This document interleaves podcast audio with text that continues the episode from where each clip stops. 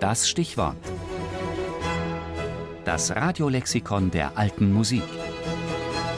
Jeden Sonntag im Tafelkonfekt. Mandoline, die.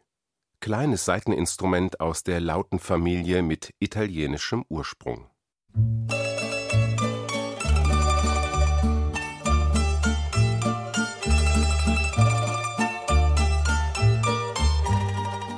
Noch heute verbindet man mit der Mandoline vor allem die Vorstellung, in einem italienischen Strandcafé zu sitzen, vor sich der Sonnenuntergang, neben sich eine sympathische Begleitung, hinter sich ein oder zwei Musiker, die einen das Dolce far niente noch süßer schmecken lassen.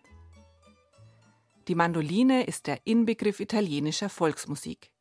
Doch das mandelförmige Instrument hat eine bis in die Barockzeit zurückreichende Tradition und existiert in vielen unterschiedlichen Bauweisen.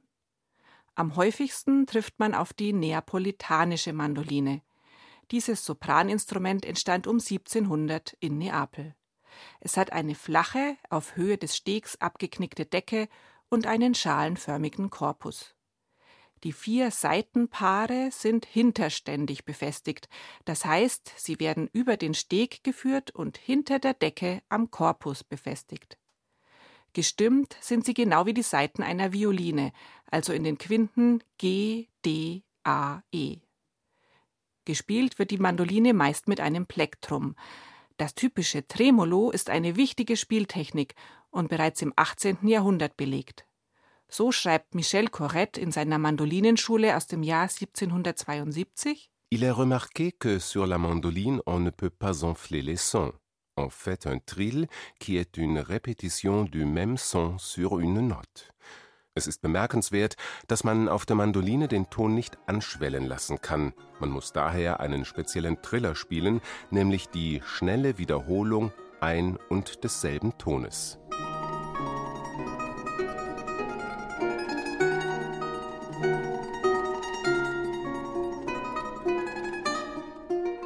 Die ältesten überlieferten Kompositionen für die neapolitanische Mandoline stammen von Matteo Caccini.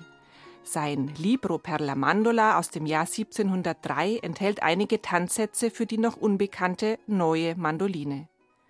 Zunächst schrieben Komponisten in Neapel für dieses Instrument. Alessandro und Domenico Scarlatti, Niccolo Piccini, Johann Adolf Hasse. Bereits Mitte des 18. Jahrhunderts ist es so beliebt, dass sogar Antonio Vivaldi einige Werke für die neapolitanische Mandoline bearbeitete.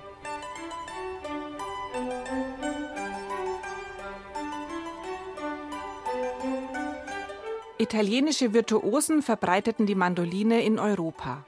Ab 1750 war sie in Paris und um 1800 auch in Wien anzutreffen. Selbst Mozart und Beethoven komponierten für dieses kleine, aber feine Instrument. Mitte des 19. Jahrhunderts geriet die Mandoline jedoch mehr und mehr unter die Räder der klanggewaltigen Orchestermusik. Einziges Rückzugsgebiet blieb die italienische Volksmusik, wo sie in populären Mandolinenorchestern überlebte. Von dort erfuhr sie ihre Wiederentdeckung, und von heutigen Komponisten wird die Mandoline wieder gerne verwendet. Musik